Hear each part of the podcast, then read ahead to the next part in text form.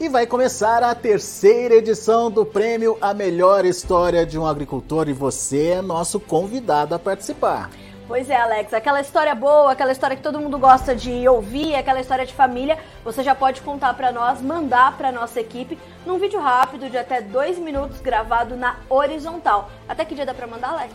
Até dia 30 de junho, envie esse material pra gente e daí você já vai estar tá concorrendo a esse que é um dos principais prêmios do agronegócio brasileiro. É verdade. Esse número que está aqui na sua tela é o número do WhatsApp para onde você vai mandar o vídeo que a gente já está esperando por aqui. Então, participe!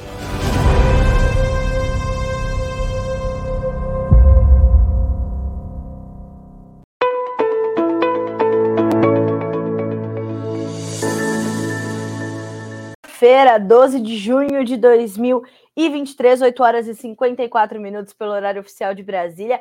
Sejam todos bem-vindos à nossa abertura de mercado, que acontece pelo nosso site, o noticiasagricolas.com.br, também pelo nosso canal no YouTube, o Notícias Agrícolas Oficial em qualquer uma dessas plataformas. É importante a sua participação, é importante que você esteja conosco e que juntos nós possamos, então, começar mais uma semana, juntos a gente possa entender quais são ali as manchetes, quais são né, os destaques desta segunda-feira, deste início de semana, pontos a que temos que ter atenção né, na sequência, é, o que devemos observar, o que vai mexer com os preços, o que vai mexer com o humor dos mercados, enfim, tudo aquilo que é importante e sempre com o apoio da Cochupé, a maior cooperativa de cafeicultores do mundo. E hoje estará conosco também a Janaína Magalhães, em mais alguns minutinhos. Ela que é produtora de café e foi uma das finalistas da primeira edição do Prêmio Melhor História de um Agricultor. Então a gente continua relembrando essas histórias aqui contigo para mostrar para você a importância de participar desse prêmio, né? O objetivo dessa nossa iniciativa, você viu o vídeo acontecer aí antes da gente chegar aqui para conversar. O objetivo dessa iniciativa é justamente contar o Brasil para quem não conhece o Brasil, como disse o nosso fundador, o João Batista Olive, é contar essas histórias de quem está construindo, de quem está solidificando o agronegócio brasileiro, fazendo esse país ir para frente. Então, mande a sua, a sua história. É muito simples. Vai fazer um vídeo de até dois minutos no celular. Se quer fazer uma produção mais elaborada, tudo bem. Mas dá para você fazer pelo celular na horizontal, tá? Precisa ser na horizontal de até dois minutos no máximo, certo? E mandar para nós pelo WhatsApp. O número vai aparecer aí na tua tela é o 19 99767 0241. Eu repito, 19 997670241. Vou deixar aqui para vocês, inclusive, no, no, nos comentários do YouTube. E vocês podem mandar, então, para nós essa história até o dia 30 de junho. No dia 7 de julho, a gente vai anunciar os cinco finalistas, tá? Então, esses cinco finalistas, na sequência dessa divulgação, que vai acontecer ao vivo aqui pelo Notícias Agrícolas, vão para uma votação aberta. E nessa votação aberta, uma votação popular, a gente vai até o dia 27 de julho, às 23h59, para no dia para no dia 28 de julho, dia do agricultor, a gente conhecer então os três campeões, tá? Então a gente está esperando. Você tem até o dia 30 de junho, tem ainda um tempinho para mandar, tá certo? Pede ajuda, relembra a sua história, reúne a sua família, junta todo mundo e vambora, tá? É importante a gente contar essas histórias. O objetivo do Notícias Agrícolas é justamente registrar, como eu falei, esse Brasil que é dos brasileiros, né? Do brasileiro que produz, do agricultor familiar, do pequeno, médio e grande produtor. É o agronegócio uh, num discurso uníssono, né? De que a gente continua querendo o progresso e o bem desse país. Então, a gente está esperando a sua história, tá bom? Qualquer dúvida, entre em contato com a nossa equipe, a gente vai te orientar direitinho de como você tem que fazer e mandar o seu vídeo, tá certo? Participe. 8 horas e 57 minutos pelo horário oficial de Brasília. A gente já vai começar direto checando os preços, naturalmente, e te lembrando que Letícia Guimarães nos acompanha e nos auxilia ali garantindo a sua interatividade. Vamos então para a nossa rodada de preços. Bom, Bolsa de Chicago, alta para os grãos. A soja sobe 0,3% para 13 dólares e 88 por bushel. O milho, 6 dólares e 15, 1,9% de ganho. O trigo, 6 dólares e 33, sobe 0,5% agora. Ainda em Chicago, a gente observa futuros do farelo e do óleo. O óleo hoje caindo, tem 0,3% de baixa para 54 centos mais 45 por libra peso.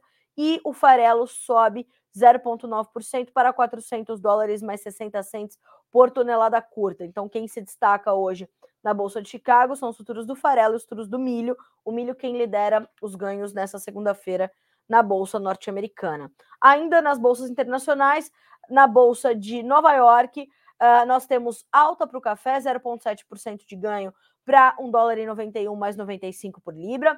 O açúcar, 25 centos mais 88 por libra peso, alta de 2% agora. O algodão cai um pouquinho, 0,08% de baixa para 83 centos mais 97 por libra peso. Enquanto isso, a gente vai checar também uh, os demais grupos de commodities, tá certo? Para termos ali o entendimento de como é que estão esses demais grupos e depois vamos checar também o fechamento desta segunda-feira dos negócios na Bolsa de Dalian, mercado futuro na China. Petróleo, para começarmos, WTI uh, caindo 2,3% para 68 dólares e 58 centos por barril, o Brent 1,9% de baixa para 73 dólares e 36 centavos. O gás natural hoje cai também, tem baixa de 0,7%. O ouro tem uma pequena alta de 0,05%. A prata sobe 0, uh, cai, perdão, 0,4 e o cobre 0,8%. O que nós temos ali no, no, no front né, do mercado financeiro. A gente tem decisões do Federal Reserve para serem divulgadas nesta semana. A gente tem alguns dados também sobre o mercado de petróleo pelo Goldman Sachs, que deverão ali mexer com o mercado. A gente tem também, é, claro, todo o, o futuro da economia norte-americana, a questão do endividamento, toda essa situação. Nós temos a questão uh, da economia chinesa também ainda se recuperando a passos um pouquinho mais curtos do que a gente imaginava. Né? Então a gente olha para isso. Separei aqui o conteúdo de Eduardo Vanin, analista de mercado da Agriinvest Commodities, um dos maiores especialistas do mercado brasileiro, e ele diz: Todos esperaram juros estáveis nos Estados Unidos para essa semana, mas a grande dúvida é sobre as reuniões de julho e setembro. Para as reuniões, para essas reuniões, o mercado está bem dividido entre uma alta de 0,25% em julho e mais uma alta de 0,25% em setembro. Então, olhar para isso é bem importante. A decisão, a decisão dos juros nos Estados Unidos, as, os dados de inflação norte-americana e também os dados de juros aqui no Brasil. Isso falando do financeiro, né? Quando a gente pensa uh, em China, veja só o que diz o Vanin. Na China, aumento do spread entre bonds chineses e americanos e mais a pressão da desvalorização sobre o yuan. E ele ainda traz uma análise sobre o mercado da soja e diz: no mercado da soja, custo e frete, China, os negócios continuam ocorrendo, mas o volume caiu bem na semana passada. Sobre os fundamentos, o Eduardo Vanin destaca aqui a questão do clima nos Estados Unidos, mas é algo que a gente vai detalhar um pouquinho mais à frente quando a gente for trazer de fato essa, essa situação aqui para nossa conversa, tá bem? Então, olhando para os preços, é isso que nós temos, né? E o fechamento em Dalian, só para a gente finalizar essa rodada de preços, foi positivo para farelo, positivo para o óleo, negativo para os futuros do milho negociados na bolsa chinesa e alto uh, e positivo, melhor dizendo, para os futuros do suíno vivo, tá? Então a gente vai olhando para isso e vai buscando entender ali como é que esse fechamento em Dalian vai direcionar os negócios para esta para este início de negócios aqui na uh, no Ocidente, né? E como é que a gente vai monitorando e acompanhando as, um, as bolsas e o caminhar dos preços, tá certo? Bom, uh, continuem mandando aqui as suas colocações, os seus relatos as suas perguntas, dúvidas, críticas e sugestões, porque agora a gente vai trazer para essa conversa uh, a, a, a Janaína, que foi uma. Ah, não, perdão, a Janaína ainda não está conosco, estou aqui me adiantando. Janaína está chegando, então, enquanto isso, a gente vai trazendo as nossas manchetes. E eu quero começar naturalmente por uma notícia bastante triste, né? Que chega de Diamantino, no estado de Mato Grosso, porque um incêndio de grandes proporções atingiu a planta da JBS Friboi no município. O fogo teria começado na noite de sábado e as chamas foram só controladas na manhã de ontem, do domingo, né? Segundo informações divulgadas por um portal da internet, um incêndio chamado Power Mix, que é ali da região, um incêndio atingiu a unidade da JBS Friboi localizada em Diamantino. As chamas começaram por volta de 22h40, horário local, e conforme o veículo de comunicação detalha, como a unidade mais próxima do Corpo de Bombeiros fica a 130 quilômetros de distância no município de Nova Mutum, as outras equipes tiveram que ser acionadas, como as de Cuiabá, Tangará e Lucas do Rio Verde, para conseguir controlar este incêndio incêndio de grandes proporções. De acordo com as informações divulgadas, o fogo teve início na área de armazenamento e almoxarifado, onde ficam pallets de madeira e caixotes, completamente inflamável, né? Como parte dos materiais guardados no local são de fácil combustão, as chamas se espalharam com facilidade, segundo o veículo de comunicação. As informações são de que o incêndio foi só controlado por volta das seis e meia da manhã deste domingo e não houve vítimas, graças a Deus. O site Power Mix ainda detalha que os trabalhos de rescaldo ainda não foram finalizados devido a problemas estruturais por conta do colapso de partes da construção e a chance de queda das estruturas, tá? Uh, a JBS informou, abre aspas, que o incêndio foi controlado e que não houve vítimas. A companhia já tomou todas as medidas necessárias para garantir a segurança no local. Em uma notícia que nós temos divulgada aqui em Notícias Agrícolas, a gente tem dois vídeos, mais a foto que mostra essa foto que vocês estão vendo, é a foto dessa desse dia terrível, né? Uh, e dessa, dessa condição uh, de, desse incêndio é, enorme, então, na JBS Friboi de Diamantino, estado de Mato Grosso. E tem dois vídeos também, onde vocês podem ver ali como é que ficaram as estruturas, enfim. A gente espera que tão logo seja possível a JBS Friboi retome as suas atividades ali em Diamantino, até porque são muitos empregos envolvidos, muitas famílias. Os embarques dessa planta estão, claro, né? Todo o escoamento dessa planta, naturalmente, estão cancelados, né? Todas as operações, e a gente vai monitorando e te atualizando aqui pelo Notícias Agrícolas, tá certo? 9 horas mais 5 minutos pelo horário oficial de Brasília. Agora sim, a gente vai chamar para nossa conversa a Janaína Magalhães, que é produtora de café no estado de Minas Gerais, e vai nos contar um pouquinho de como foi a experiência dela em participar do prêmio Melhor História de um Agricultor. Janaína, você já está conosco, bom dia, seja bem-vinda. Bom dia, bom dia, Carla, bom dia a todos aí que nos assistem.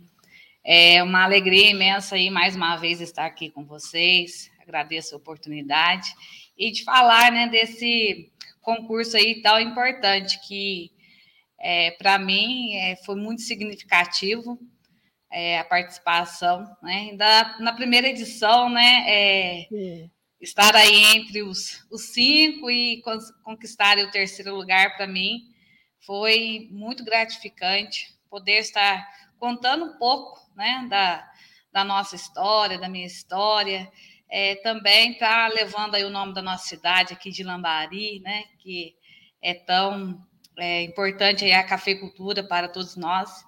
Enfim, foi realmente é, algo assim que vou levar para a vida toda e acho é muito importante esse concurso aí para nós, né, produtores aí rurais.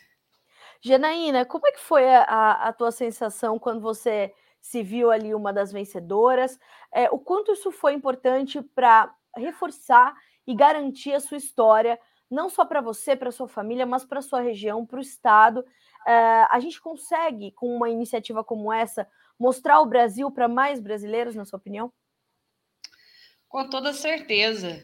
É, foi muito importante, né? continua sendo, né? Já estamos aí, vocês já estão na terceira edição, e da gente poder ir é, relatar aí um pouquinho das nossas experiências.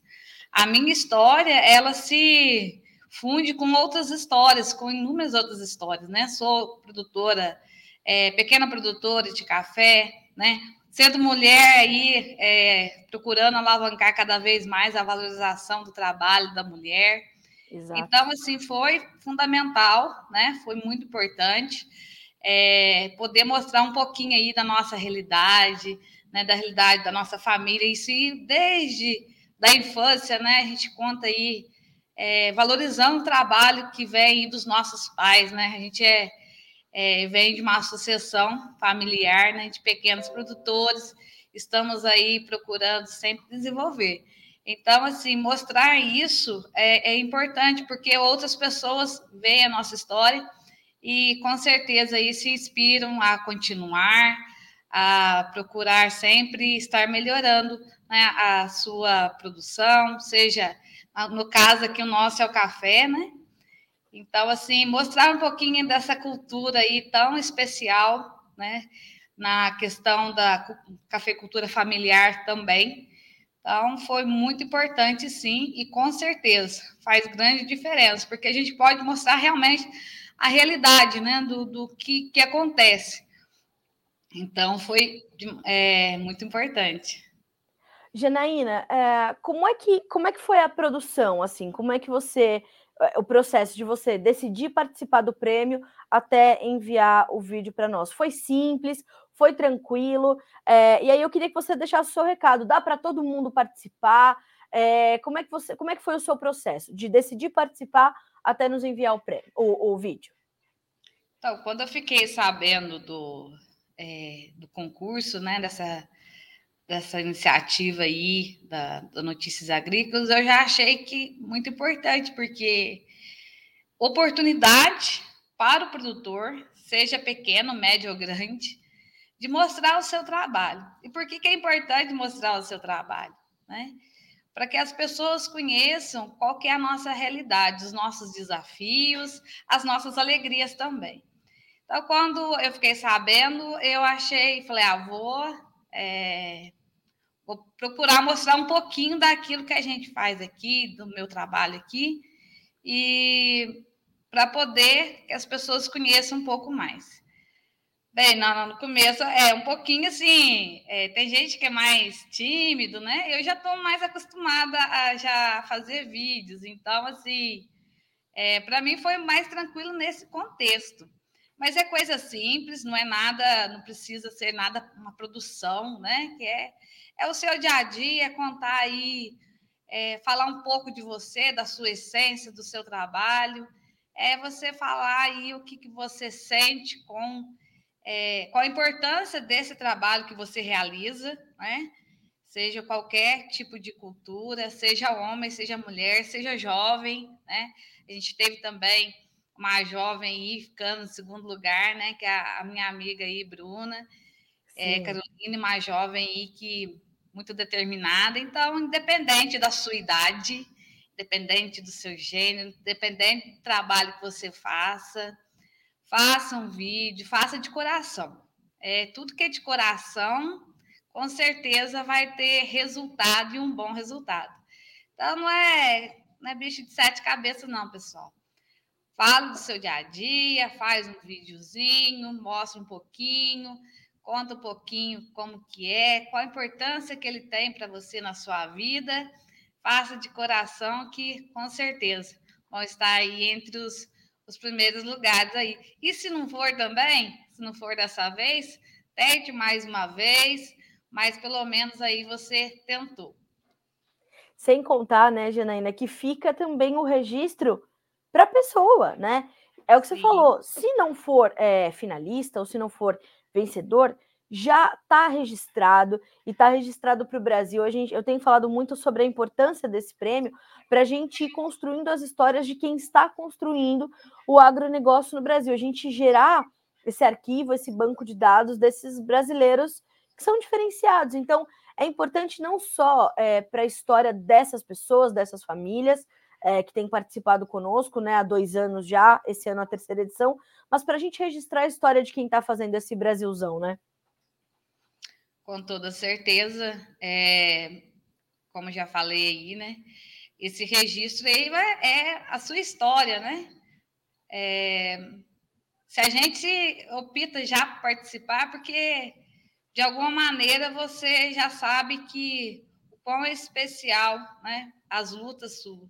Às vezes a pessoa fala assim: ah, mas eu não tenho nada diferente para contar, eu não tenho nada né, para mostrar, mas o seu dia a dia, né? É, o agro em si é né, essencial hoje, né? Na, hoje não, sempre foi essencial na vida, né? Das pessoas. Sim. E a gente mostrar um pouquinho disso. E às vezes é da, da maneira mais simples que a gente mostra, é que a, a gente consegue realmente é, mostrar a realidade, que, que é um, ser um produtor, uma produtora, o que, que é fazer parte desse agro, né, que é de suma importância para quem, né, para o consumidor e para nós, né, que produzimos, né? Essa questão aí hoje que se fala muito de qualidade, a gente está privando muito pela qualidade, produtividade, porque cada vez mais aumenta o número de pessoas aí no mundo e depende cada vez mais do agro para nossa sobrevivência e também sobre a sustentabilidade. Hoje o produtor procura, está procurando cada vez mais. Se fala muito disso porque o produtor está procurando muito isso. Então, são é, muita informação que o pessoal tem que buscar, tem buscado. E, e é isso, é a gente poder mostrar um pouquinho disso, dessa sensibilidade que nós temos, né? Com a responsabilidade do, com aquilo que a gente produz. Então, isso aí é muito importante. Então, é, eu recomendo aí que você faça e conte a sua história, é, mostre um pouquinho do seu trabalho, aí da sua família, no convívio aí da sua família. O que, que você tem feito aí, às vezes, uma inovação, algo assim, é, que possa aí ajudar outras pessoas. Eu procuro sempre buscar mostrar isso, às vezes de maneira simples, mas às vezes são dicas simples que a gente vai mostrando aí, é, que fazem com que outras pessoas possam é, se sentir aí é, incentivadas a continuar, né? Para que a gente, que o nosso agro cresça cada vez mais em todos os sentidos, em produtividade, qualidade e também na sustentabilidade. Janaína, é um prazer ter você conosco aqui no Bom Dia Agronegócio, aqui no Notícias Agrícolas. Né? Você é parte da primeira edição, parte da nossa história, portanto, parte da história desse prêmio. Obrigada mais uma vez por aceitar o nosso convite e por vir conosco reviver esse momento. E obrigada principalmente pelo recado para as pessoas que estão nos ouvindo, para que mandem as suas histórias. Que você tenha mais histórias para contar e conte sempre conosco aqui do Notícias Agrícolas. Obrigada mais uma vez. Eu que agradeço imensamente a vocês pelo convite. É, como se diz, né, já faço parte da história e vocês fazem parte da minha. Então, e assim a gente vai construindo aí um, um laço aí, né, de, de, amizade e também aí podendo mostrar aí e agradecer vocês, né, por todas as informações. É um site aí que tem ajudado muito o produtor em todos os sentidos e ver esse concurso aí para é, alavancar cada vez mais aí a agricultura, o trabalho dos nossos agricultores aí, é, visando aí sempre uma melhoria, tanto no, no mundo agro e na pecuária também, né? Então, muito obrigada aí a todos vocês. Eu que te agradeço, Janaína. Boa semana para você, minha amiga. Até a próxima. E bom trabalho, bo boas histórias para contar. Obrigada, até mais. Até mais. Bye, bye. Até mais. Tchau, tchau. Senhoras e senhores, Janaína Magalhães conosco na manhã desta segunda-feira. Janaína, que foi a terceira colocada na primeira edição. Janaína produz café lá em Lambari, Minas Gerais. E incríveis histórias, né? Então a gente está esperando a sua. Até 30 de junho você pode mandar, tá? Vídeo, dois minutos, boa qualidade de, vi, de, de imagem e som, né? Para a gente garantir que a sua história, a sua mensagem vai chegar tranquila, legal da gente, da gente checar na horizontal, não se esqueça, tá?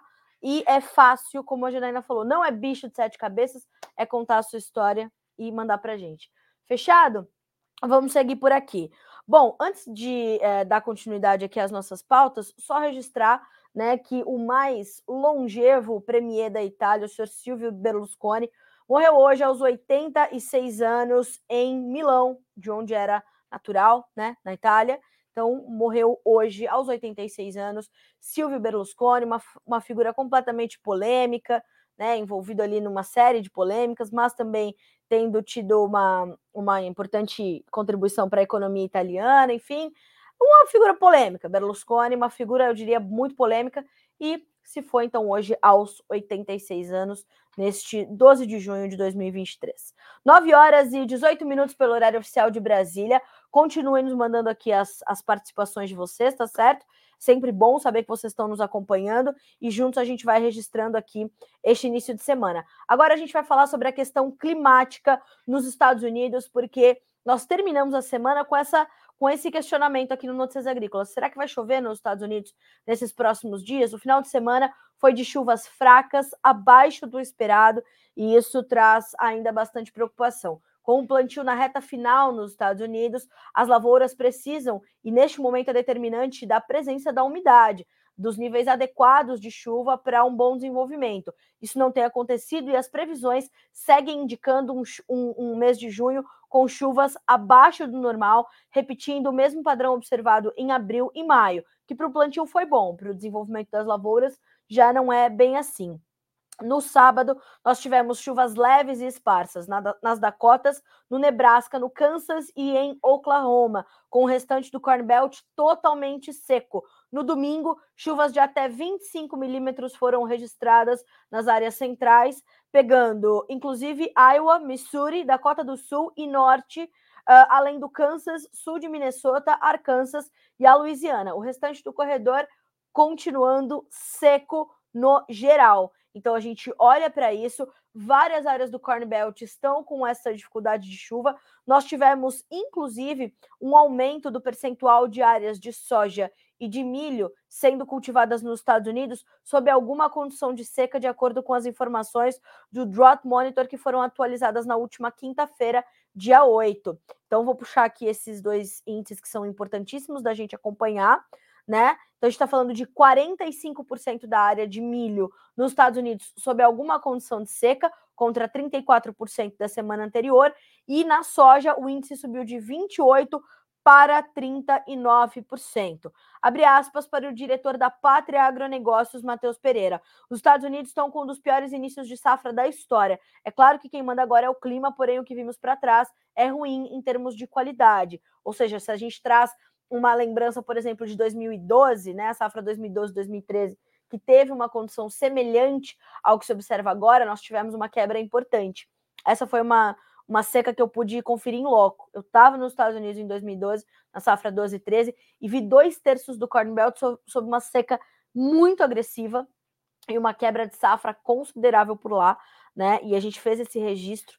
Me lembro, eu me lembro inclusive dessa manchete que eu mandei de lá, né, pro, pro, pro Notícias Agrícolas, para nossa equipe, dois terços do, do Corn Belt sob severa seca na safra 2012-13, trazendo uma quebra significativa. Quando a gente observa os mapas da safra 22, uh, eh, perdão, 23, 24, a gente está vendo algo semelhante. E o Matheus continua: o negócio é identificar o que vem na frente, entre os fatores que vão direcionar os mercados. Temos previsões de poucas chuvas nos próximos 5 a 10 dias, entretanto, o padrão geral esperado é de precipitações abaixo da média. Então, a gente, é, na última sexta-feira, inclusive, trouxe de fato um, um mapa dos próximos 6 a 10 dias, ou seja, de 15 a 19 de junho, que apontavam para chuvas apenas dentro da normalidade, né, em, algum, em alguns pontos, e as temperaturas, principalmente ali no Nebraska, nas Dakotas, numa, na metade oeste de Iowa, acima da média. Então, é ter muita atenção, porque é, essas chuvas, a quem da necessidade agora, trazem preocupação e são um ponto importantíssimo de suporte para o mercado. Então, olhar para a questão climática nos Estados Unidos agora é tarefa diária, tá? Uh, os mapas mudam pelo menos quatro vezes ao dia, os modelos climáticos começam a trazer alguma divergência e não é olhar só as chuvas, tá bom? Mas é olhar também para as temperaturas. A gente está falando de um dos maios mais secos dos últimos anos, um início de junho também, e a gente precisa então agora trazer esse monitoramento, porque é isso que vai mandar no mercado, é isso que tem direcionado as cotações em Chicago, principalmente soja e milho, tá? Por isso que hoje, vamos para a nossa próxima manchete, que é a questão justamente do mercado de soja, eh, do mercado de grãos, na verdade, são essas altas que são registradas pelos futuros dos grãos negociados na Bolsa de, de Chicago, vou me confundindo aqui, né, entre os produtos e, e, as bolsas. Então, hoje sobem os grãos na Bolsa de Chicago, a soja tem altas importantes, inclusive na última sexta-feira, já em função da questão climática, o contrato novembro voltou para os 12 dólares por bushel. Então, nesse momento tem 12 dólares e 11, com 7 pontos mais 25 de alta. Hoje eu vou de baixo para cima, tá? O setembro, 12 dólares e 25, 7 pontos e meio de ganho. O agosto, 13 dólares e 1, voltando aos 13 dólares o agosto. 5 pontos de alta, o julho 13 dólares e 89 centos por bushel, 2 pontos e meio de ganho. Percebam que os contratos mais alongados sobem mais. Por quê? porque há essa preocupação, portanto, com a safra norte-americana. Para a soja, o contrato novembro é uma das principais referências para os Estados Unidos. No milho, as altas são de perto de 2%, né? Nessa, quem lidera os ganhos entre os grãos hoje é o milho. A gente tem o julho com 6 dólares e 15, o setembro 5 dólares e 36, o dezembro 5,42, o março 5 dólares e 52. Percebam que também vai diminuindo o spread, a diferença entre os contratos mais longos e os mais curtos. O julho tem 6,15, o setembro, que é a referência importante para a safra americana, 5,36. As altas aqui são de 11 pontos e 25 a 12 pontos nos principais vencimentos. Então vejam, a gente tem um mercado sustentado e como o milho é geralmente plantado um pouquinho mais cedo do que a soja, ele precisa dessa, dessa chuva também um pouquinho mais cedo. Mas numa, num ajuste de manejo do produtor americano, nós tivemos também a soja é, avançando o seu ritmo de plantio. Então a gente está falando dos últimos números é, trazidos né, na segunda-feira passada pelo Departamento Americano de Agricultura, mostrando uma diferença pequena entre a semeadura da soja e a semeadura do milho. Tá? Eu vou até buscar aqui de cabeça, não vou me lembrar, é, né? Mas eu vou buscar esse número para a gente fazer essa comparação, tá? Foi o número da última segunda, e hoje esses dados serão atualizados para vocês aqui a partir das 5 horas, horário de Brasília, tá? Um... Vamos lá, segunda-feira foi dia, hoje é dia 12, foi dia 5, certo? Vamos buscar aqui os dados do, do, do, do plantio dos Estados Unidos. Estamos chegando lá, estamos chegando, estamos chegando, chegamos. Bom, vamos lá. Temos 96, tínhamos, né, até o último domingo, dia 4 de junho, 96% de, de plantio de milho concluído, tá? Vamos ver como ficou até ontem, dia 11. Então, qual vai ser o avanço semanal? Praticamente concluído, e deve vir concluído o plantio de milho, faltava 4%, no ritmo que plantaram os produtores americanos, é bem possível que venha concluído já. Na soja, 91% uh, do plantio concluído, tá? Então, é, também um avanço, como eu falei, um ajuste de manejo do produtor americano que quis garantir também um plantio mais cedo da soja esse ano. Aí veja, perceba a diferença, tá? No ano passado, neste mesmo período, até 4 de junho, nós tínhamos 93% do milho plantado. Já na soja, 76%, quase 20% de diferença. Então, se a gente compara os dois, as duas culturas no mesmo período do ano passado, uma diferença de 20%. Esse ano, uma diferença de 2%, tá? Esse ano a gente tem 96 de milho, 91 de soja, área plantada, contra 93% de milho do ano passado e 76% da soja. Então, essa condição de clima de chuvas abaixo da normalidade, temperaturas um pouquinho mais elevadas, talvez, elas também podem uh, trazer alguma preocupação para a soja, diferente de outros anos, tá? Para este período. O período determinante de produtividade para milho, julho, para soja, agosto. Como é que vai ficar esse ano, tendo o plantio sendo feito mais cedo no caso da soja? É um questionamento que a gente tem que se fazer. Ainda para essas altas dos grãos negociados em Chicago. Renan, eu vou pedir para você só tirar um pouquinho essa, essa condição do milho, já já a gente chega no milho do CPEA. Uh, só lembrando uh, que essa condição para os grãos negociados em Chicago, a gente ainda tem que monitorar a pouca ou nenhuma evolução das conversas entre Rússia e Ucrânia ali para o corredor de grãos. O corredor está muito ameaçado, apesar da renovação, a Rússia segue impondo é, ali algumas condições, a guerra está escalando agressiva e rapidamente, então nós temos ali uma dificuldade e uma redução ainda das ofertas de milho e trigo. De acordo com os dados né, da iniciativa de grãos ali da região do Mar Negro, né, que é, é, há um portal da ONU, que é a mediadora principal deste acordo, para este, este corredor, o que mais saiu dali, desde que o corredor foi estabelecido, foi milho. E a Ucrânia é importantíssimo player de milho, e com essa esse represamento da sua oferta, essa dificuldade em função da guerra, deu espaço para que o Brasil se consolidasse como o maior exportador global deste produto, o que para nós é excelente diante de uma safra enorme que vem aí, né? Então a gente precisa de fato continuar escoando bastante milho. As consultorias falam em mais de 50 milhões de toneladas, a gente precisa monitorar nas nossas exportações. Então, olhar para isso é bastante importante, tá? Uh, e mais do que isso, claro, os traders continuam monitorando ali a demanda, a dinâmica de comercialização nos Estados Unidos e no Brasil, tanto de soja quanto de milho.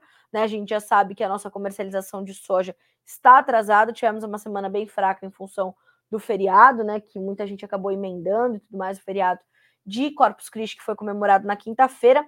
Então a gente olha para isso é, com bastante com bastante preocupação, né? Porque há essa toda essa, essa coisa para a gente ainda entender toda essa incerteza que ainda ronda o mercado. E claro que, é, por último, mas não menos importante, toda a influência do financeiro, dias de maior aversão ao risco, peso sobre as commodities, as agrícolas não vão ficar de fora, né? Então, ter esse entendimento, esse monitoramento do financeiro também é importante e os grãos todos hoje estão focados nessa nessa situação, tá bem? 9 horas e 29 minutos pelo horário oficial de Brasília. Agora sim, vamos trazer para essa conversa os dados do CPEA sobre o milho. E antes disso, a gente vai só checar os preços na B3, como estão se comportando hoje, né? Os futuros do milho estão subindo, sobem um tiquinho. Julho, R$ 53,51 por saca, uma alta de 0,5%. O setembro, R$ 58,02, 0,9% de ganho. O novembro, R$ 60,00 mais 52 centavos, 0,95% de alta, quase 1% sobem uh, os futuros do milho no contrato novembro, na manhã desta segunda-feira. O milho segue, mercado brasileiro de milho segue muito pressionado e o CPEA vem destacando o avanço da colheita, né? A colheita da segunda safra continua, é, os trabalhos mais intensos têm sido registrados no estado de Mato Grosso, importante produtor de milho segunda safra, mas as expectativas quanto à produção e à qualidade deste cereal, também segundo o levantamento do CPEA, são positivas não só para o estado de Mato Grosso, mas para todas as principais regiões produtoras. Salvo, claro, alguns problemas pontuais, mas de uma forma geral, a gente está falando de uma segunda safra de milho bastante saudável no Brasil. Tá? Quanto às negociações, a perspectiva de oferta elevada nas próximas semanas faz com que os consumidores posterguem as suas aquisições. Claro, sabem que vem mais milho por aí e seguram um pouquinho as suas vendas, enquanto vendedores mostram interesse em comercializar o cereal no spot e ou fechar contratos para entrega futura e muitos vendedores estão flexíveis na hora de fazer os seus negócios com preços e prazos de pagamento, sabendo que o mercado está bastante pressionado. Então, evitando, é, de repente, né, vender a preços ainda mais baixos, estão sendo mais flexíveis ali, uma coisa pela outra, e é compensar no volume de milho para vender, certo? Esse cenário mantém os preços em queda, movimento que, que vem sendo verificado desde março para os preços do milho no mercado brasileiro. É algo que vai tende a continuar, segundo os analistas e consultores de mercado. A gente tem uma, né, uma, uma condição aí importante para gente, é, a gente entender, e a gente precisa também entender as questões logísticas, a questão de armazenagem. A gente tem muita soja também carregando-se para o segundo semestre por conta da nossa comercialização uh, um pouquinho mais lenta. Então, tudo isso está na conta. Sugiro que você reveja a entrevista do Roberto Carlos Rafael, analista da Germinar Corretora, que disse: diante da grande, safra de milho chegando, analista destaca a importância das exportações para enxugar os estoques. Cálculos da Germinar, da Germinar apontam a necessidade da gente embarcar 55 milhões de toneladas de milho mas o especialista ressalta que será preciso superar as dificuldades logísticas de armazenagem, escoamento e embarques nos portos, porque não só soja a gente está embarcando barbaridade, mas também açúcar, e aí vem chegando milho, e aí vai ser pouco porto para muito produto, para toda a capacidade produtiva do Brasil.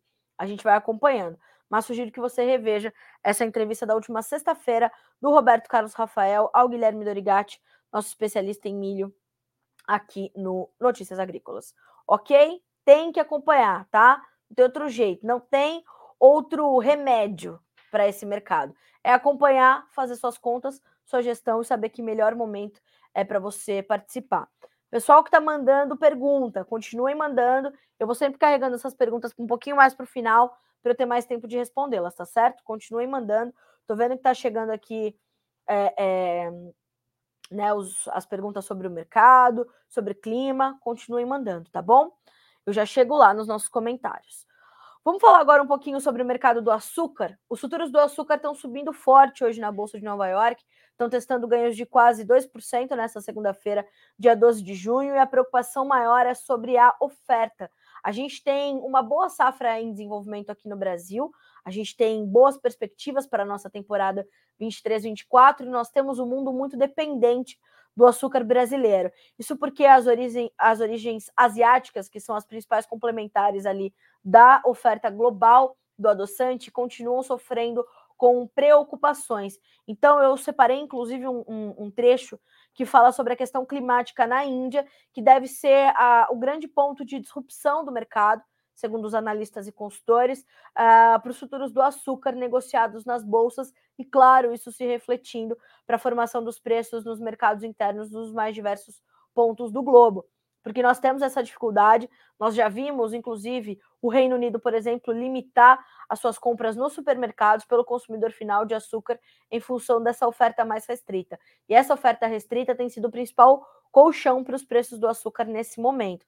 Veja só, o que dizem os analistas especialistas em clima, ouvidos pelo portal internacional Barchart, que é um portal bem é, de bastante referência para o andamento das commodities. O mês de julho é o mais úmido e o mais importante para safras na Índia. E se julho não se registrar, se em julho não se registrar uh, essas boas chuvas, não há como recuperar o potencial das lavouras.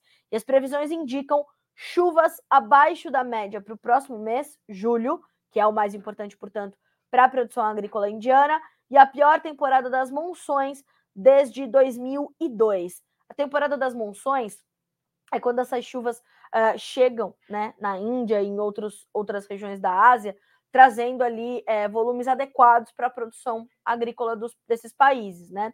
Então, a gente está falando de uma temporada importantíssima para o produtor desses, dessas regiões, para esses produtores asiáticos, coisa que a gente não deve ver, portanto, para julho, que é o mês mais importante para a produção agrícola da Índia. E isso traz muita preocupação e, como eu disse, um, um suporte importante para os preços. Percebam que hoje os futuros do petróleo, por exemplo, estão caindo quase 3% e o açúcar mantém as suas altas de quase 2%. Então, apesar da correlação importante de, desses dois mercados, hoje descolados, né? O, o, petróleo caindo por outros motivos e o açúcar se destacando com a, a liderança das altas, inclusive passou a ser a única, o único mercado em alta entre as soft commodities negociado na Bolsa de Nova York. Uh, vou passar ali pelos preços para a gente entender né, e ilustrar um pouco mais disso que eu estou dizendo. A gente está falando de um julho com 25 centavos mais 93 por libra peso, uma alta de 2,2%. Mesmo ganho para o outubro, que tem 25 centos mais 58. O março, 25 centos mais 42, sobe 2,3%. E o maio, 24, 23 centos mais 89, com alta de 2,05%. Tá? Então a gente olha para isso e, e registra, portanto, essas altas do açúcar. Na nossa próxima manchete, para complementar essa informação, a Índia, diante desses problemas, já limitou os embarques de açúcar até primeiro semestre, semestre de 2024, com a proximidade do El Ninho. Essa virada na questão climática de Laninha para El Ninho, na perspectiva de alguns meteorologistas, pode trazer essa preocupação, portanto, para a produção agrícola indiana. A Índia considera permitir exportações de açúcar até pelo menos a primeira metade da próxima temporada, já que o governo teme que o padrão climático El Ninho possa reduzir as chuvas e prejudicar a produção, disseram fontes do governo nesta segunda-feira. A Índia, segundo o maior exportador de açúcar do mundo, está entendendo a importância, né? Uh, geralmente decide a quantidade de adoçante que as usinas podem exportar antes do início do, ano, do novo ano comercial em 1 de outubro. O atraso nos embarques indianos pode sustentar os preços globais do açúcar, que têm sido negociados perto da máxima de vários anos, abre aspas, para uh, um alto funcionário do governo indiano que não quis ser identificado. O clima é um grande fator negativo. No ano passado, apesar das boas chuvas de monção, a produção de açúcar caiu este ano, com o El Ninho, não podemos correr o risco de permitir exportações mais cedo.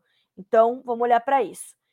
Uh, um outro funcionário do governo complementou: em qualquer safra de açúcar, leva pelo menos alguns meses para termos uma ideia clara sobre a produção. E é por isso que vamos esperar até que haja um cenário absolutamente claro sobre a produção. No que diz respeito às exportações, não teremos pressa alguma.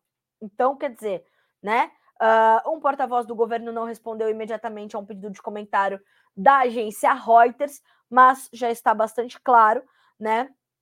Que nós teremos uma limitação das exportações indianas, uma produção menor e volto a reforçar o Brasil, o mundo, muito dependente do açúcar brasileiro, ok? Uh, então a gente está nessa nessa condição, certo?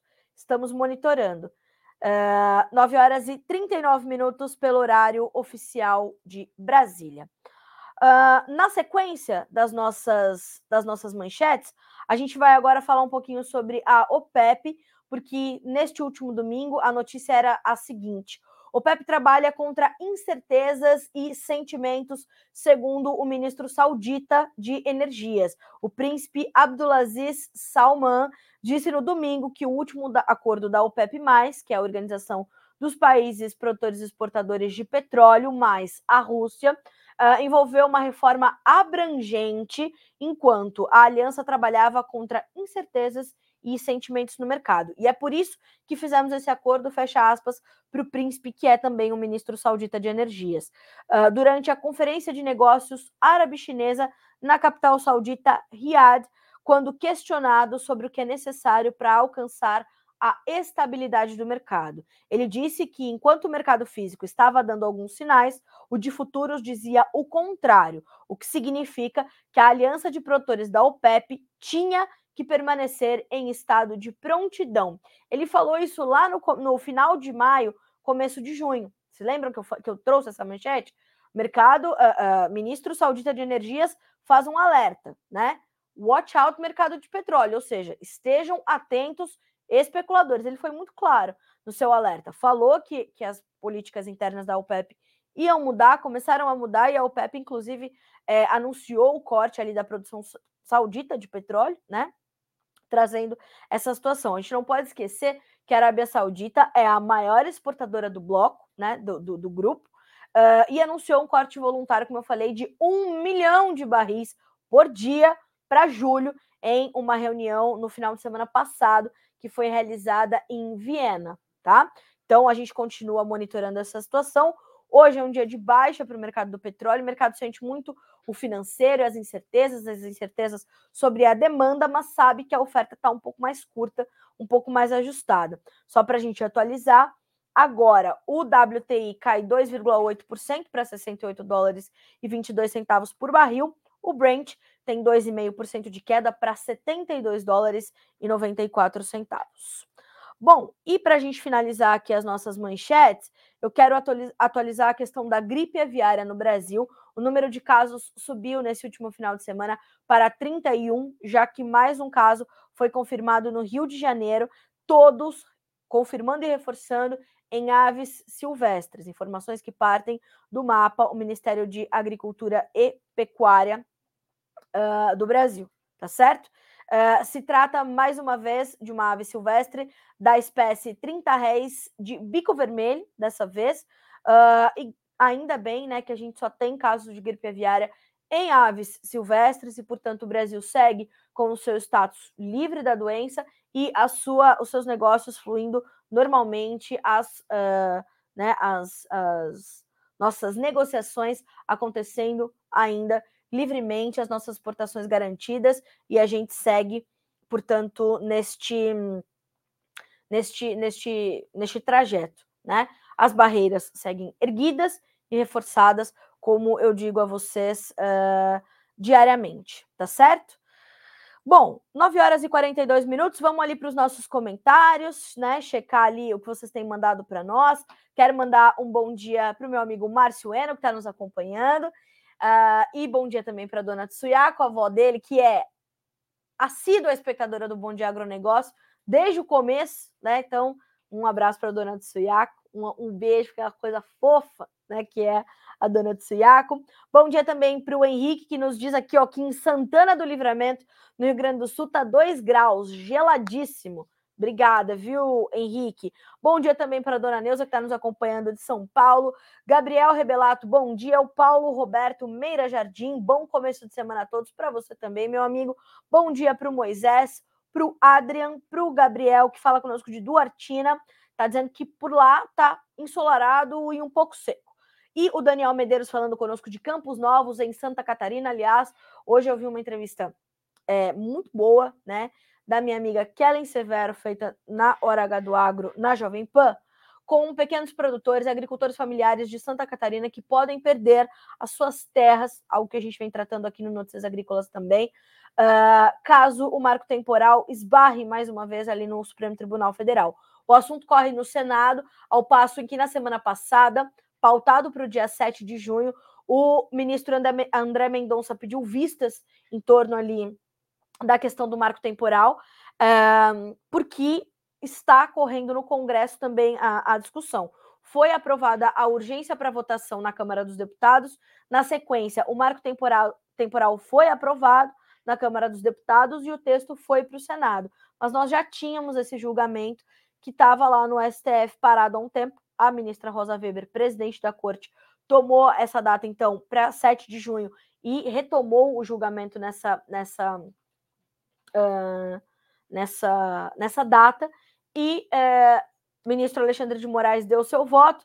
Aí o ministro André, André Mendonça pediu vistas para que o Congresso possa terminar a sua análise e ele também possa voltar, então, com as suas considerações. Então, é importantíssimo, e caso o marco temporal não seja aprovado, é, essas, esses pequenos agricultores em Santa Catarina, por exemplo, podem perder as suas terras. Eu ouvi um jovem dizendo que o tataravô dele chegou lá em 1900 e nada, né? É, ajudou a criar aquela comunidade, não havia índios naquela localidade, né? E está sendo agora cobrado disso, todos eles com as suas uh, escrituras em dia, com os seus documentos em dia, podendo perder as suas terras. Então, uh, essa discussão é uma discussão urgente e necessária, e a gente está acompanhando isso aqui muito de perto. Inclusive, as últimas entrevistas da doutora Luana, especialista em direito constitucional, trouxe um esclarecimento muito importante sobre o tema, principalmente quando a gente confronta o marco temporal com a tese do indigenato. São dois conceitos que você precisa entender, inclusive precisa revisitar. Fora que o marco temporal é um assunto determinante para garantir a, o direito à propriedade privada, que é um direito previsto na Constituição, é cláusula pétrea da Constituição tá? Então, revisite essa entrevista. É só ir lá no nosso menu, vídeos, procurar Luana. Você vai encontrar o, o, a entrevista da doutora Luana com o vice-presidente da Sociedade Rural Brasileira, os dois ali em conjunto, explicando ao produtor o que ele precisa saber neste momento para ter o entendimento, então, uh, do que está acontecendo e do que o produtor tem assegurado pela lei, pela Constituição, tá? Então, obrigada ao Daniel Medeiros, que fala conosco direto de Santa Catarina, lá em Campos Novos. Muitos olhos voltados para Santa Catarina e, claro, outros estados onde outros produtores podem também perder as suas terras, caso o marco temporal não seja aprovado. O Alberto Tesmer sempre conosco. Olha só, hoje Palmas Tocantins e amanhã em Campo Grande, Mato Grosso do Sul coisa boa, estando em todos os pontos do Brasil, ajudando os produtores a fazerem um belo de um planejamento estratégico para suas safras, inclusive a safra 23-24, que já está exigindo cálculos muito, muito detalhados, tá? Atenção. Bom dia para dona Eliana, que tenho certeza que hoje nos acompanha direto de São José do Rio Preto, no interior de São Paulo, ao lado da dona Helena, da dona Isabel e da dona Terezinha. A, a, a Helena conseguiu reunir ali as irmãs Coragem. Se vocês pudessem conhecer essas três, vocês iam fazer uma, uma rápida conexão com as irmãs Coragem. Se lembram delas? É mais ou menos o que a, o que a, o que a Eliana fez lá. Levou para né, lá para a terra da dona Isabel a dona Terezinha a dona Helena. Aí, minha gente, é, não é nem São José do Rio Preto, é Uchoa, né? Dona Isabel ali mudou, a Bela mudou ali para Uchoa. Então, ali região importante também, viu? Do estado de São Paulo. É, é um estado pujante também na agricultura, né? A gente gosta de trazer. Vejam que a gente está em todos os cantos do Brasil, ainda bem. O Eduardo Bortoli, veja, fala conosco de Tangará da Serra, no Mato Grosso. A Vanessa de Montes Claros, Minas Gerais. Quero mandar um bom dia também para o Carlos Godoy, que nos acompanha de Cristalina, no Goiás. O Nivaldo Forastieri, sempre conosco. Hoje de Maringá, no Paraná. Às vezes o Nivaldo nos acompanha também de Itambé. Né, Nivaldo? Bom dia para você, meu amigo. Um abraço também para o Rui Takaki, que nos, não sei de onde ele fala conosco, mas tá aqui com a gente. Sou Bernardino Tartari. Bom dia, Carla e amigos do Notícias Agrícolas. Toledo, Paraná, chuva e frio, 14 graus agora, que coisa. Uh... Silvio Paiva, olá, bom dia, ótima programação. Infelizmente, o dólar não está colaborando com a alta das commodities, verdade. Com eventual alta de juros nos Estados Unidos, é possível que a moeda se valorize ante o real? Olha, é possível, Silvio. No entanto, uh, a gente precisa entender o cenário interno também, como é que vai ficar. Se a gente tiver um cenário de uma balança comercial ainda favorável às nossas exportações, que continue trazendo mais da moeda americana para cá para dentro, a gente ainda tem uma pressão. Então, é, a gente não pode só olhar a valorização ou desvalorização do dólar, mas é preciso também olhar a valorização ou desvalorização do real, que são coisas distintas, embora que caminhem completamente coladas. Então, sim, há essa possibilidade, mas precisamos entender se nesse momento em que vierem as altas nos juros americanos, uh, nós tivermos também um ambiente interno que permita esse avanço da, da, do dólar frente à nossa moeda. Então, olhar para esses dois horizontes é importante, tá? A Agiliza Assessoria Agrícola de Nonoai, Rio Grande do Sul, bom dia. O Lucas Donato Cavalcante comenta sobre as linhas de crédito para o agro. Lucas, olha só, posso até comentar, mas agora eu acho que é mais prudente a gente esperar pelo novo plano safra, está na iminência de ser lançado, né? Então, estava previsto para amanhã, dia 13 de junho, vamos ver se pode acontecer. Não tem a, a, a 100% da confirmação, mas a gente está acompanhando, tá de olho, tá? Uh, e aí eu já vou respondendo também o Moisés Garcia Eduardo. É, a gente não tem ainda né, a, a divulgação é, total, vou até buscar aqui no, no uh, Twitter do, do ministro Fávaro, né? E ele é muito ativo nas redes sociais. Vamos ver se a gente tem alguma, alguma mudança aqui e alguma coisa já prevista, mais, é, né, mais assegurada, mais, mais confirmada.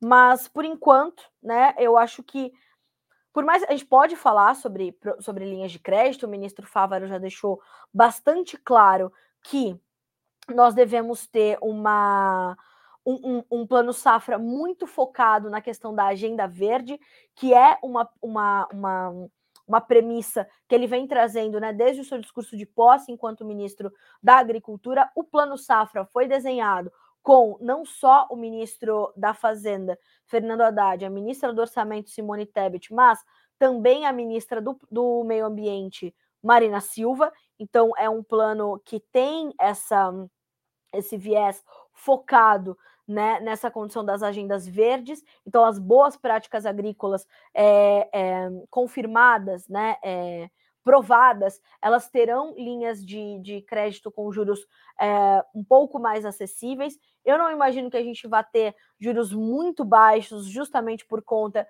da nossa taxa básica de juros em 13,75% ainda a Selic por necessidade, do nosso ambiente financeiro, do nosso ambiente econômico, dos nossos índices inflacionários. O presidente do Banco Central, Roberto Campos Neto, já falou sobre isso, sobre essa importância da, da manutenção da Selic nos atuais patamares de preços.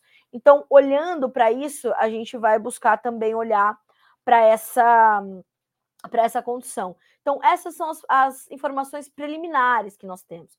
O BNDES retomou algumas linhas de crédito há pouco, né, na semana passada, para complementar o que tinha ainda é, é, o rescaldo da safra 22, 23. Então, a gente vai né, olhando para isso. Então, é, vamos entender o que, que a gente está tá acompanhando, que a gente vem da questão do plano safra. É importante a gente trazer essa, essa situação. Né? Já houve um, um, um certo investimento alguns recursos. É, houve recursos também destinados ali para o combate e estudo da gripe aviária. Então a gente vê esses créditos se pulverizando, mas ainda, como eu falei, é prudente que a gente aguarde pelo Plano Safra 2023-24, porque ali a gente tem uma clareza maior de como as coisas acontecem, inclusive para os diferentes grupos de produtores rurais que nós temos. Isso é bem importante, né? Então, vamos acompanhar. Eu imagino que logo a gente já tenha essa, essas informações chegando já nos próximos dias. É o período mesmo de divulgação do Plano Safra, né? Estamos já no tempo de, de divulgação. Então, a gente deve ter isso o quanto antes. Eu estou procurando, mas realmente a gente não tem aqui uma, uma data é, estabelecida. Estou até buscando aqui se a gente tem mais, mais algumas informações, mas me parece que realmente ainda não temos essa data né, é, certinha. E, enfim, o Ministério da Agricultura deve, nos próximos dias, já trazer essas informações e aí ficar tudo mais claro para nós, tá certo? Uh, bom dia também para Tayama, para Juliane Rezende, de Mineiros Goiás, para Viviane, para o Everton, para o Eduardo, uh, pedindo para comentar sobre os preços do milho. Ele fala conosco de Naviraí, Mato Grosso do Sul. Eduardo, hoje nós temos uma alta forte para as cotações do milho em Chicago, e isso vai dando espaço para alguma, alguma alta também dos preços do milho na B3, mercado futuro aqui no Brasil, e essas altas em Chicago estão muito atreladas à condição de clima desfavorável nos Estados Unidos. Então, tivemos um final de semana de chuvas abaixo do esperado, temos a previsão de chuvas uh, também um pouco mais lentas ali, né? Mais lentas não, mais uh, mal distribuídas e pouco volumosas para regiões importantes do Corn Belt, então a previsão não é das melhores e o milho precisa dessas chuvas agora se confirmando. Nós fizemos um plantio bom, mas sem uma reserva hídrica no solo, choveu abaixo da média em abril e maio nos Estados Unidos, então olhando para isso. Aqui para o Brasil, apesar dessas altas que nós registramos hoje na B3, né, a gente tem ainda um mercado que está sob uma tendência de baixa, está pressionado, porque vem aí uma segunda safra robusta de milho. A colheita está acontecendo agora mais intensamente no estado de Mato Grosso, mas uh, deve se intensificar aí já nos próximos dias e semanas nos demais estados produtores. Então a gente tem um mercado de milho que está sob uma tendência clara de baixa, o que vai ajudar o, o, o Brasil a recuperar alguns patamares de preços. E eu não estou falando da gente voltar para aquele milho de mais de 100 reais por saco. Segundo os especialistas, não é o caso, né? Analistas consultores de mercado e os próprios produtores, presidentes de sindicatos rurais falando sobre isso. Estou dizendo da gente voltar a recuperar alguns patamares. É, é, a nossa exportação. A gente precisa garantir bons volumes de, de, milho exportado, ali na casa de 50 milhões, 50 mais é, de toneladas de milho exportadas, né? Para a gente ter um respiro ali na nossa oferta, que está agora abarrotada de milho aqui no Brasil. Então, olhando para isso, é que a gente vai buscar ali entender como é que ficam as condições, tá bem? 9 horas e 56 minutos pelo horário oficial de Brasília. Acho que dessa forma responde todo mundo. Bom dia também para o Fernandes para o Emerson Fernandes de Souza, de Dom Eliseu, no Pará, e também para o José Herbst. Bom dia, Carla. Bom dia. Senhores que nos acompanham por aqui, é sempre bom tê-los conosco. Obrigada mais uma vez pela confiança no nosso trabalho, por juntos começarmos essa semana.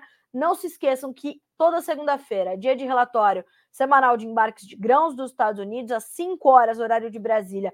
Vamos ver como é estão as lavouras americanas, quanto é que o plantio terminou, não terminou? O plantio de milho deve vir concluído. A soja quase concluído. Como é que estão as a qualidade dessas lavouras? O mercado espera uma nova deterioração no índice de lavouras em boas ou excelentes condições. Tem mercado do boi gordo chamando a atenção ainda, a pressão continua. Então a gente vai detalhando todos esses essas pautas e outras que estão aqui no nosso horizonte, né, no front dos nossos jornalistas para que possam ser apuradas e vocês sejam sempre os produtores rurais mais bem informados do Brasil. Boa semana, bons negócios e a gente se vê amanhã. Até lá. E vai começar a terceira edição do prêmio A Melhor História de um Agricultor e você é nosso convidado a participar. Pois é, Alex, aquela história boa, aquela história que todo mundo gosta de ouvir, aquela história de família, você já pode contar para nós, mandar para nossa equipe num vídeo rápido de até dois minutos gravado na horizontal. Até que dia dá para mandar, Alex? Até dia 30 de junho, envie esse material pra gente e daí você já vai estar tá concorrendo a esse que é um dos principais prêmios do agronegócio brasileiro. É verdade. Esse número que está aqui na sua tela é o número do WhatsApp para onde você vai mandar o vídeo que a gente já está esperando por aqui. Então, participe!